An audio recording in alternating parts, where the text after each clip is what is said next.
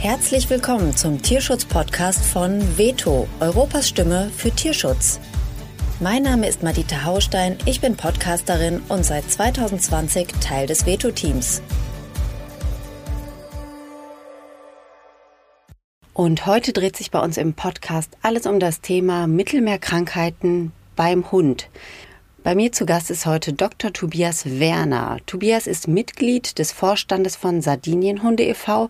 und außerdem auch noch wissenschaftlicher Beirat des Vereins Parasitus X. Parasitus X ist ein gemeinnütziger Verein, der sich zur Aufgabe gemacht hat, Grundlagenforschung rund um das Thema Infektionskrankheiten beim Hund zu führen. Diese Episode ist etwas für diejenigen unter euch, die schon die Folge Mein Hund hat Leishmaniose gehört haben, denn hier erhaltet ihr noch tiefere Infos rund um das Thema Mittelmeerkrankheiten und falls euch diese Infos immer noch nicht reichen, geht gerne mal auf unsere Website veto-tierschutz.de oder schaut in die Shownotes dieser Episode. Dort findet ihr noch weiterführende Links. Lieber Tobias, bitte stell dich und die Schwerpunkte deiner Tierschutzarbeit einmal ganz kurz für uns vor. Ja, hallo Nadita. Äh, freut mich, dass wir uns heute zu dem Thema Mittelmeererkrankungen unterhalten. Ähm, meine Tätigkeit im Verein Sardinienhunde äh, ist neben der Vermittlungstätigkeit von Hunden aus Sardinien äh, natürlich vor allem die Vorortarbeit. Das heißt, wir führen Informationskampagnen auf Sardinien durch, um eine Sensibilisierung der Menschen für den Tierschutz hm, zu erreichen. Das betrifft im Wesentlichen die, die artgerechte Haltung von, von Hunden. Äh, wir sind also spezialisiert auf Hunde, Katzen. Äh, da kümmern wir uns im Wesentlichen nur um äh, Katzenkolonien und die Versorgung mit Futter, aber die Kompetenz bei uns äh, ist in erster Linie äh, der Hund. Äh, das Problem auf Sardinien ist, dass in, gerade im Hinterland äh, Sardiniens sehr, sehr viele Hunde als Arbeitshunde für die Schäfer und für die Jagd eingesetzt werden und dort die Tiere eigentlich nicht als Haustier, sondern fast eher als Nutztier gesehen werden und entsprechend auch die Haltung äh, ziemlich schlecht ist. Äh, das ist das äh, Problem, dem haben wir uns in den letzten Jahren angenommen und können da auch schon über einige Erfolge verzeichnen, gerade wenn es um die Kommunikation mit äh, Jägern geht, zum Beispiel, dass sie ihre Hunde entsprechend halten beziehungsweise schützen vor Parasiten. Ähm, das läuft relativ gut. Das heißt, wir führen dort dann direkt mit diesen Jägern Parasitenprophylaxe durch äh, und äh, kümmern uns zum Teil auch um die medizinische Versorgung äh, dieser verletzten und kranken Tiere, die wir ja ständig eigentlich finden.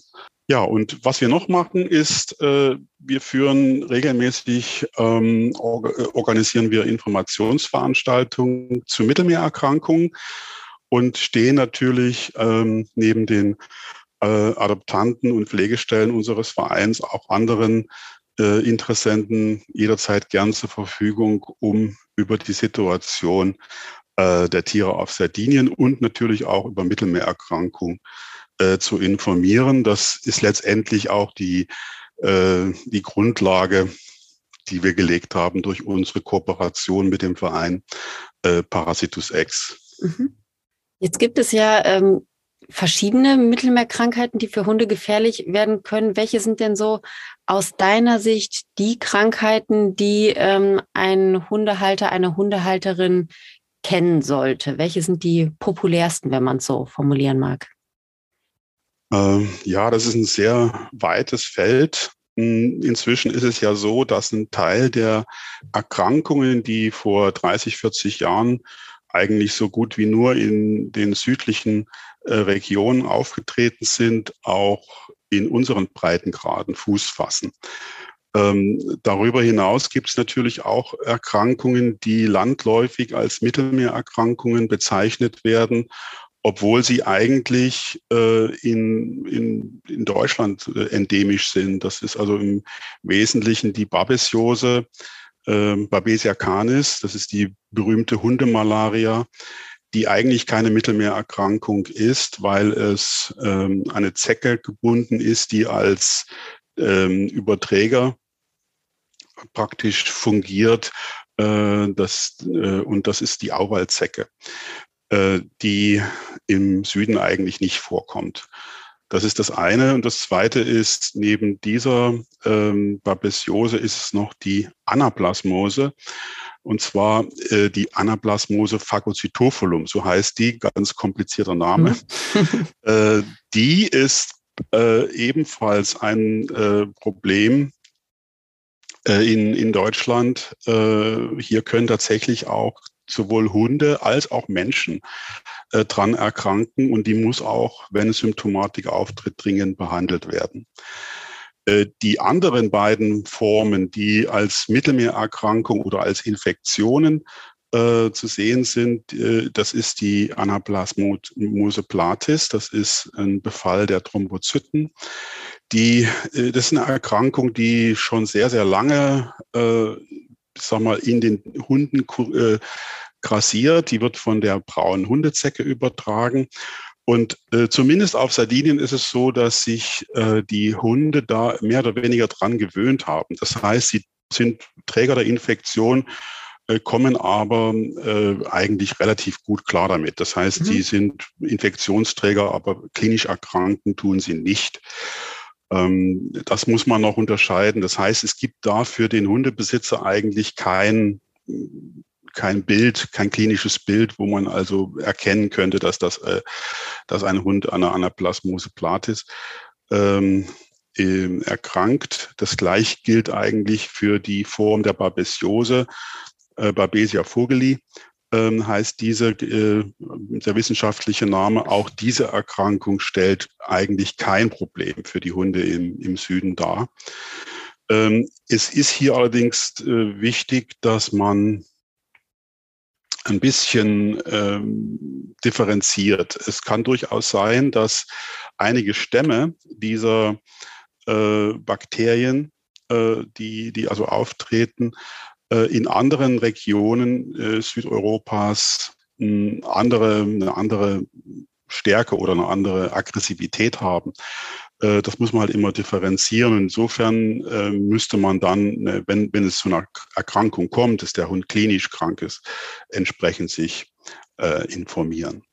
Ähm, beim Tierarzt beziehungsweise eben auch beim Verein Parasitus X, mit dem wir, wie gesagt, sehr eng zusammenarbeiten und der auch telefonische Beratung für Tierärzte und Tierbesitzer anbietet und kostenfrei über Prophylaxe und Diagnostik äh, informiert. Ähm, das wollte ich nur zunächst mal als Beginn sagen, damit man eben unterscheidet, dass in der Anaplasmose äh, gibt es eben mehrere Formen, bei der Babesiose gibt es mehrere Formen. Äh, und die tatsächlich problematischen, die kommen gar nicht im Mittelmeerraum vor, sondern in Deutschland. Mhm. Äh, und dann, das müsste man auf alle Fälle beachten, dass also nicht nur ein Schutz äh, vor Parasiten im Süden wichtig ist, sondern natürlich auch in unseren Breitengraden. Ähm, das, wie gesagt, vorab. Dann kommt natürlich die, die wichtigste und immer wieder angesprochene äh, Leishmaniose ins Spiel. Über die sollte man sich tatsächlich äh, als Tierbesitzer informieren, wenn man äh, plant, zum Beispiel einen Hund aus dem Süden äh, zu adoptieren oder auf Pflegestelle zu nehmen oder aber auch eine längere Zeit mit seinem Hund äh, Urlaub zu machen im Süden, dann ist es unbedingt wichtig, dass man ähm, einige Dinge weiß. Ähm, aber da werden wir vielleicht auch noch äh, drauf zu sprechen kommen. Da kommen wir auf jeden Fall noch drauf zu sprechen. Und ich schlage vor, das machen wir direkt jetzt. Ähm, Tobias, ich stelle mir das jetzt einfach mal vor. Ich habe mich äh, entschieden, einen Hund, der vor der Vermittlung positiv auf Leishmaniose getestet wurde, bei mir aufzunehmen. Worauf muss ich mich als Hundehalterin in Spee denn dann einstellen? Also wie wird mein Leben mit Hund dann vermutlich ablaufen? Ja, das ist äh, auch wieder ein sehr weites Feld, kann alles, hier kann alles äh, passieren. Es kann der Hund tatsächlich schwer erkranken und man muss dann praktisch äh, davon ausgehen, dass man lebenslang eine äh, Therapie durchführt. Die Leishmaniose ist eine nicht heilbare Erkrankung. Es gibt zwar äh, immer wieder Berichte, dass man mit dem sogenannten Leishmanizid äh, den Erreger eliminieren kann. Äh, das hat sich aber, glaube ich, nicht bestätigt. Äh, hier gibt es also keine definitiven Aussagen. Also es gilt nach wie vor die Leishmaniose als nicht heilbar. Den Erreger kann man aber relativ gut im, Schach halten. Das heißt, man kann mit einer Therapie, die mehr oder weniger äh, über einen längeren Zeitraum gehen muss, wo man immer äh, zwischendurch äh, pausieren muss. Das ist die äh, Therapie mit Allopurinol. Äh, relativ gut äh, den, äh, den Erreger im Schach halten. Ähm, hier kommt es aber äh, eben zu sehr unterschiedlichen Formen der Leishmaniose. Das heißt, äh, es kann durchaus sein, dass bei dem einen Hund die Therapie sehr gut anschlägt, äh, bei dem anderen Hund es überhaupt nicht funktioniert und man kann hier nicht wirklich eine Prognose äh, wagen, wie ein solche, eine solcher Verlauf äh, tatsächlich sein wird. Es gibt äh, in der letzten Zeit ein, ein paar neue, ähm, zum Teil noch experimentelle Ansätze, dass man eventuell vielleicht mit einem Leishmaniose-Impfstoff den Krankheitsverlauf ähm, positiv gestalten kann, dass der Hund äh, symptomfrei wird. Das steht aber noch in, steckt aber noch in den Kinderschuhen. Hier kann man noch nicht äh, auf einen klaren oder einen eindeutigen Fortschritt hinweisen. Das ist noch zu früh, aber es ist in der Richtung sicherlich, was die Therapie angeht, äh, gibt es noch eine, eine, Reihe von Möglichkeiten, äh, die noch nicht ausgeschöpft sind und die aktuell gerade äh, untersucht werden. Was prinzipiell zu sagen ist, dass äh, man letztendlich immer davon ausgehen muss, dass ein Hund, auch wenn er vor Ort schon negativ getestet äh, sein sollte, immer noch äh, in, in Deutschland dann äh, später äh, an Leishmaniose äh, erkranken kann. Das mhm. heißt, die Zeit von der Infektion bis zum Ausbruch der äh, Erkrankung kann Jahre dauern. Und es gibt sogar Fälle äh, beim spanischen Windhund, geht man davon aus, dass, eine, dass eine durch diese Wasserabhängigkeit äh, tatsächlich einige Hunde zwar infiziert sind, äh, beziehungsweise von der Sandmücke gestochen sind, aber sie finden weder einen Antikörper noch später eine klinische Erkrankung. Bei anderen Rassen wiederum, deutscher Schäferhund, Boxer, ist es äh, typischerweise so, äh, ist es absolut das Gegenteil der Fall. Der, der Hund wird von der Sandmücke gestochen, äh, wird mit Leishmanien infiziert und ein paar Wochen später hat er die, Symptom Symptome. Also das zeigt uns eigentlich, die Leishmaniose ist ein sehr, sehr komplexes äh, Krankheitsbild, was, was uns äh, häufig vor Augen tritt, auch was die Symptome angeht. Die waren früher relativ klassisch, äh, Brillenbildung an den Augen, Haarverlust, äh, Krallenwachstum, das äh, hat sich mittlerweile auch geändert. Das heißt, möglicherweise ist auch die, die, die Abänderung des Erregers, dass der jetzt eben andere klinische Symptomatik verursacht, mit dafür verantwortlich, dass zum Beispiel jetzt auch Osteolysen beschrieben sind, also Knochenprobleme äh, auftreten äh, und so weiter. Also das ist wirklich ein ganz, ganz komplexes Bild äh, was wir mit der Leishmaniose vor, äh, vor uns haben. Und äh, was vielleicht für den Adoptanten der oder die, für die Pflegestelle, die gerne einen zum Beispiel einen schwerkranken Hund aufnehmen möchte, das äh, wir würden im Prinzip eigentlich davon abraten, äh, beziehungsweise wenn die Leute tatsächlich partout es wollen, um dem Hund zu helfen, äh, dann kann man natürlich nichts dagegen sagen. Dann muss man allerdings äh, darauf hinweisen, dass die Leishmaniose eine Zoonose ist. Das heißt, es kann auch in Deutschland dazu kommen, äh, gibt mittlerweile äh, doch vermehrt Sandmücken äh, in Deutschland, die nach einem Stich äh, in einen, an, an einem Hund äh, Leishmanien aufnehmen, dann in der Mücke sozusagen äh, die, äh, weitere Vermehrung der, der, der Leishmanien passiert, beziehungsweise die, der Zyklus, äh, der Entwicklungszyklus der Leishmanien und dann bei einem erneuten Stich, zum Beispiel äh, bei eine, äh, auf einen Menschen, die Leishmanien übertragen kann. Äh, das ist auch der Grund, warum die Leishmaniose so eine sogenannte Emerging Disease ist. Das heißt, weltweit äh, ich glaube, nach Malaria äh, und nach einer weiteren Erkrankung weltweit immer noch die äh, Erkrankung ist, an der sehr viele Menschen sterben. Das darf man also auch nicht, nicht äh, unterschätzen. Mhm. Ähm, nun ist die Leishmaniose für den Menschen in Deutschland nicht kein, keine große Gefahr, dass man stirbt. Aber es gibt natürlich eine Reihe von äh, Problemen, gerade bei äh, Kleinkindern, bei Babys, äh, bei immunsupprimierten Menschen, bei anderen äh, kranken Menschen kann es natürlich äh, in so einem Falle tatsächlich lebensgefährlich werden. Und äh, aus diesem Grund muss man ähm, hier ein bisschen Rücksicht nehmen und auch äh, schauen, dass man eben einen solchen Hund in so ein Umfeld hin äh, nicht einfach vermitteln sollte. Mhm. Mm, aber ich, ich habe das jetzt richtig verstanden. Also selbst wenn ich einen Hund äh, aus äh, Südeuropa aufnehme, der im Herkunftsland negativ getestet wurde, sollte ich schon hier in Deutschland auch weiterhin ihn regelmäßig äh, abchecken lassen, ob nicht äh, die Krankheit noch ausbricht oder also wie wahrscheinlich ist das? Denn normalerweise, wenn ich ein negativ getestetes Tier bei mir aufnehme, würde ich ja jetzt einfach mal guten Gewissens davon ausgehen, dass dieser Hund sich nicht infiziert hat. Ähm, aber muss ich da noch äh, sehr engmaschig den, den Hund überwachen oder wie, wie wäre da deine Empfehlung? Ähm, ja, das ist relativ, relativ einfach. Äh, bei uns ist das Schema für alle gleich.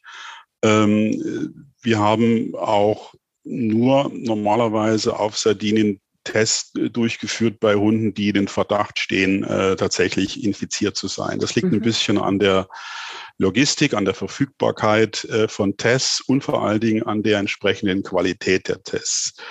Ähm, wir führen aktuell gerade mit Parasitus eine Studie durch, um hier ein bisschen dahinter zu kommen, welche Tests denn überhaupt für Tierheime im Süden äh, zu empfehlen sind. Mhm. Ja, es gibt also ganz viele Hunde, die wir negativ getestet haben und die waren dann vier Wochen später äh, eindeutig positiv äh, in Deutschland, wo wir davon ausgehen, dass es nicht immer genau das Zeitfenster war, ist, wo halt der Hund sogenannte Servokonversion macht, äh, äh, konvertiert. Äh, das war in, ist, ist in den meisten Fällen dann tatsächlich auf die Verfügbarkeit der der Tests einfach zurückzuführen. Wir haben also da nicht die Möglichkeit.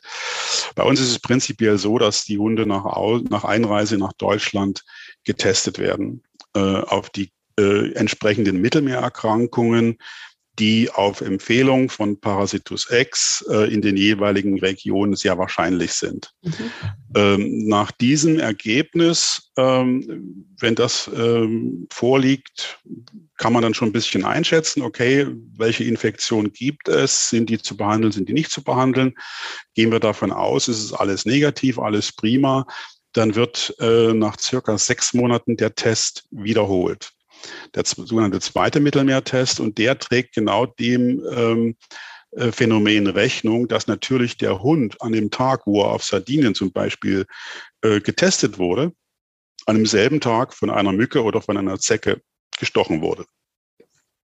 dann erfasst das der Test natürlich nicht mhm. und auch der Test nach Einreise nicht, sondern äh, wir, find, wir finden dann die entsprechende äh, Diagnostik eben nach einem halben Jahr wieder. Das ist so ein Kompromiss.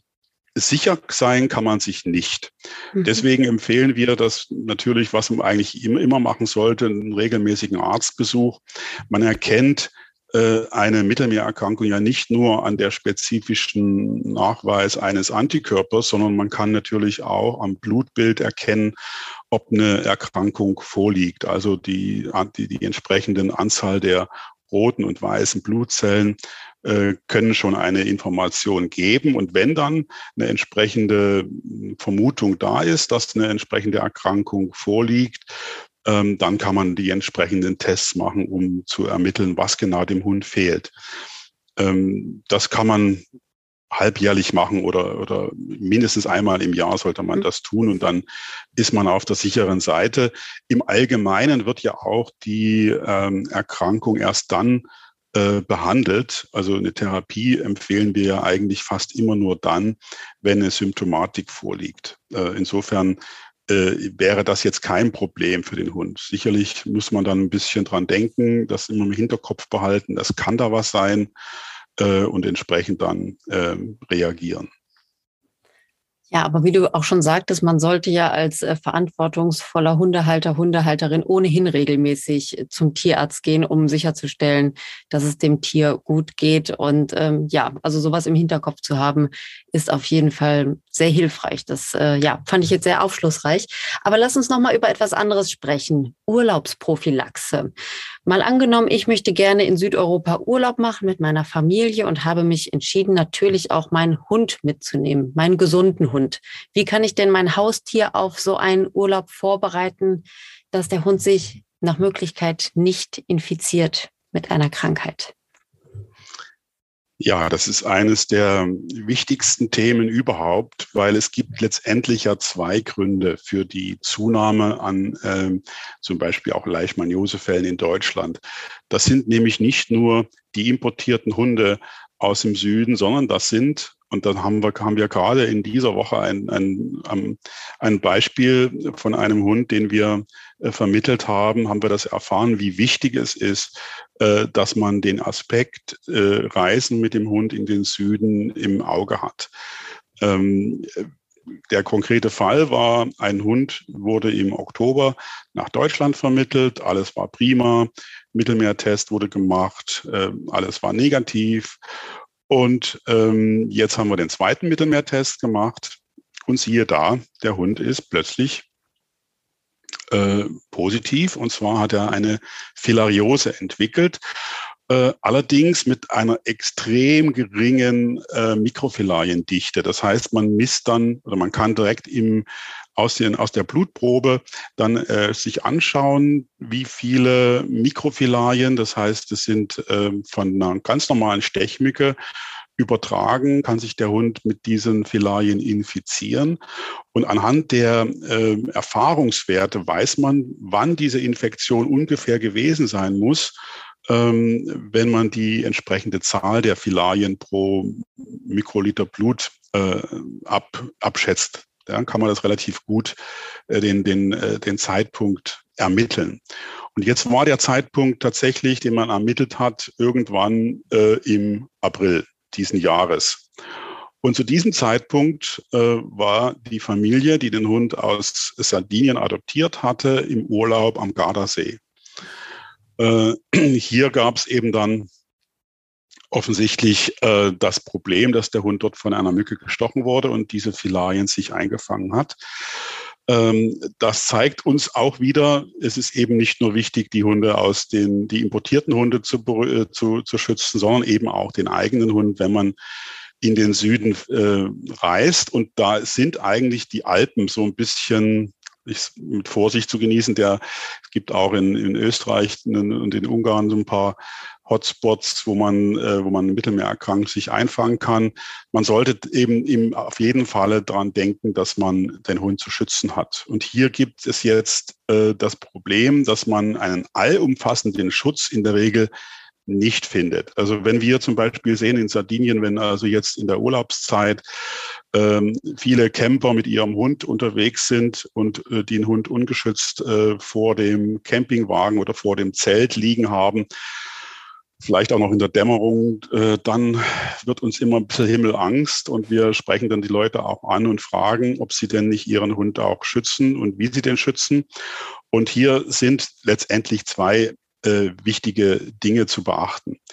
Einmal der Schutz vor den Zecken. Äh, das ist normalerweise der, äh, sind das diese Mittel, die die man kennt. Es gibt hier entweder die Spot-on-Lösung äh, oder die Mittel, die man als Protektorhalsband bezeichnet. Hier gibt es eine gibt's einschlägige äh, Empfehlung, äh, die zum Teil auch die Sandmücke beinhalten. Also Sandmücke und Zecken werden von denen eigentlich äh, relativ zuverlässig ähm, abgewehrt. Es gibt hier regionale Unterschiede. Ähm, das muss man, da muss man eigentlich immer nur sagen, ja, einen hundertprozentigen Schutz gibt es leider nicht. Der Hund ist immer äh, auf Zecken zu kontrollieren. Das Problem ist äh, gerade in dem, wenn man also in Deutschland eine Zecke äh, sich einfängt, dann saß die auf einen Grashalm und man hat beim Laufen durchs hohe Gras dann äh, die Zecke bekommen, beziehungsweise der Hund hat sie sich eingefangen. Und ähm, damit äh, ist eigentlich die, dieses, dieses, äh, der Zeckenbefall beschrieben. Im Süden ist das völlig anders. Äh, die braune Hundezecke oder auch die äh, in, in den letzten Jahren äh, häufig in den Medien äh, erwähnte Hyalomma-Zecke, das ist eine extrem große Zecke, die gehören zu den Jagdzecken. Das heißt, die greifen den Hund an. Die sind tatsächlich schnell, die laufen also äh, richtig schnell auf den, auf den Hund zu und äh, gehen dann praktisch ins Fell und äh, irgendwann äh, wird der Hund dann, dann gestochen. Äh, die äh, Empfehlung, die wir geben, ist, dass man ein Protektorhalsband verwendet, das Protektorhalsband, ähm, das einen Wirkstoff hat, der repellierend wirkt und abtötend wirkt, der aber nicht im Hund wirkt. Das ist äh, wichtig, weil häufig erf erfahren wir ja so ein paar mh, hm, ja, Gegenargumente. Ja, warum soll ich meinen Hund mit Chemie äh, voll, voll stopfen? Also das, dieses, dieses, äh, diese Halsbänder, die es da da gibt es Restro und Scalibor, jetzt sage ich doch mal die beiden Namen, sind die bekanntesten. Ähm, die wirken tatsächlich nicht systemisch. Das heißt, der Wirkstoff er geht nicht in den Hund hinein, sondern er verteilt sich im Fettfilm der Haut. Äh, und äh, dort wird also die Zecke, wenn sie den Hund, äh, auf den Hund sich nähert, beziehungsweise in die Richtung Haut kommt, ähm, in der Regel abfallen, weil sie den Wirk weil der Wirkstoff eben diese repellierende Wirkung ähm, hat. Das ist eigentlich das Mittel der Wahl. Es gibt das Ganze auch als Spot-on. Es gibt diverse Mittel, die verschiedene Wirkstoffe haben. Also Frontline gibt es da Vectra 3D, Effitex, Ampli Combo und sicherlich noch einige andere. Ich will da keinen irgendwie bevorzugen. das ist ein bisschen wie gesagt, Geschmackssache. Hier würde ich dem, ähm, dem Urlauber vor Urlaubsantritt empfehlen, einfach äh, Tierärztin und Tierarzt zu fragen, was er empfiehlt. Äh, allerdings ist das ein Schutz, der nicht äh, vor den Stechmücken äh, schützt. Äh, mhm. und bei der Stechmücke, und das wird häufig vergessen, äh, die, dieses Beispiel, was ich vorhin erwähnt habe mit der Filariose, äh, ist leider äh, ein Beispiel, das äh, für zwei wichtige Erkrankungen, ähm, ja, äh, wo zwei wichtige Erkrankungen gemeint sind, nämlich die, der Herzwurm und der Hautwurm. Ähm, das sind zwei nicht, also wirklich auch problematische Erkrankungen. Der Herzwurm im Wesentlichen für äh, den Hund und der Hautwurm äh, letztendlich auch für den Menschen, weil es eine Zoonose ist. Also dieser Hautwurm kann auch den Menschen befallen. Das ist eine sehr, sehr unangenehme ähm, Erkrankung. Ähm, man kann es gibt also keinen effektiven äh, Schutz vor der, vor der Stechmücke, außer die klassischen Sachen wie eben ähm, den Hund zu schützen, den Hund nicht draußen liegen zu lassen, äh, im Wohnwagen oder im Zelt, vielleicht noch mit einem Moskitonetz. Äh, das ist alles schön und gut, aber äh, so richtig realisierbar im Urlaub ist es nicht. Äh, deswegen ist unsere Empfehlung bei einem Urlaubsaufenthalt, den Hund ähm, entweder vor dem Urlaub oder nach dem Urlaub äh, zu entwurmen, und zwar mit einem sogenannten Mittel makrozyklisches Lakton. Das ist, kennt man unter ähm, Moxidectin.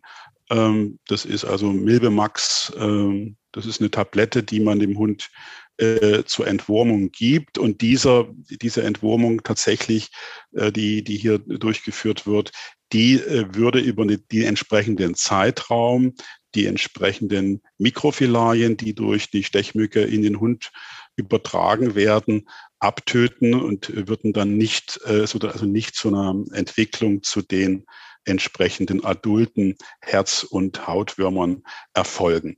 Das ist eigentlich der, der sicherste Schutz.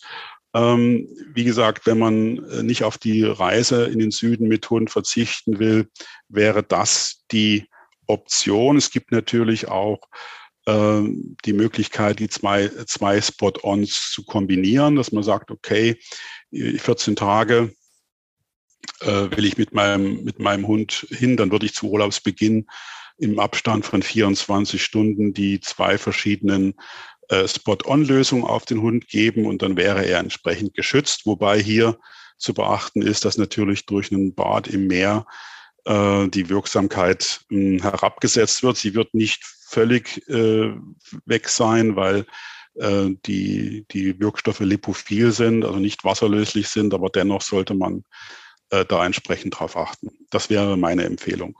Vielen Dank. Das, äh, da waren viele Sachen dabei, die, die ich jetzt so spontan nicht gewusst hätte. Also es waren, glaube ich, richtig gute Empfehlungen für viele Menschen und vor allem dann auch für die Hunde natürlich. Ähm, du hast jetzt im Verlauf unseres Gesprächs äh, es schon ein paar Mal erwähnt, deswegen würde ich dich noch einmal abschließend bitten, äh, ein paar Worte oder Sätze zu Parasitus X zu sagen. Also was genau, ähm, was, was genau bedeutet dieser Verein und wer kann sich an den Verein wenden? Also der Verein Parasitus X feiert dieses Jahr sein 20-jähriges Bestehen und hat sich auf die Fahne geschrieben, Grundlagenforschung rund um das Thema parasitäre Erkrankung bei Tieren äh, zu fördern.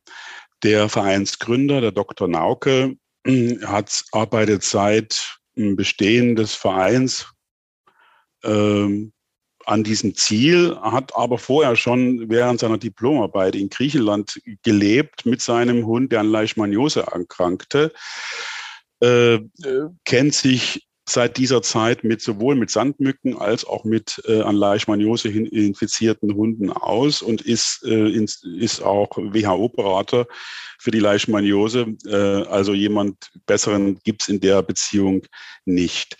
Der, die Aufgabe, die sich der Verein gestellt hat, ist diagnostisch und therapeutische Hilfe äh, zu geben für die nach Deutschland importierten Hunde, beziehungsweise auch für die Hunde, die eben nach einer Urlaubsreise plötzlich irgendeine Symptomatik aufweisen. Und äh, das war sozusagen die Idee dahinter. Und mittlerweile äh, ist es auch ein, ein Schwerpunkt der, der Arbeit geworden. Das heißt, es gibt äh, telefonische Beratung, wie ich von eingangs sagte, für Tierärzte und Tierbesitzer.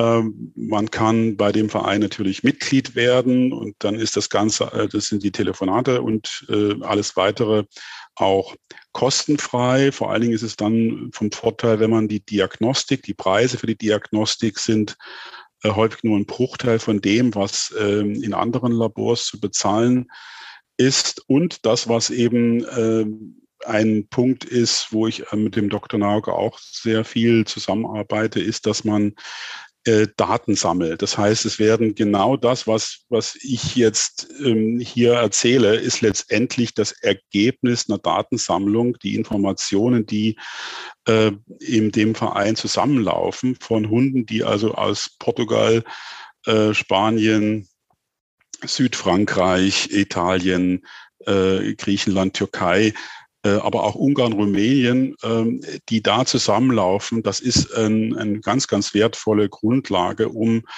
ähm, um so ein paar eine Einschätzung zu geben über Risikogebiete, was muss man beachten, welche, welche Diagnostik ist einzusetzen. Ähm, das heißt, es soll am Ende äh, eine Standardisierung und eine Erweiterung der Diagnostik erfolgen, dass man also weiß, mit welchen Mitteln, mit welcher Diagnostik kann ich am besten ähm, eine Krankheit erfassen. Das Problem ist nach wie vor bei vielen Tests, äh, die angeboten werden, dass sie eben ein falsch negatives oder falsch positives Ergebnis ähm, äh, liefern. Das heißt, ein infizierter Hund wird nicht erkannt, beziehungsweise ein nicht infizierter Hund wird plötzlich positiv getestet. Das, auch das gibt es.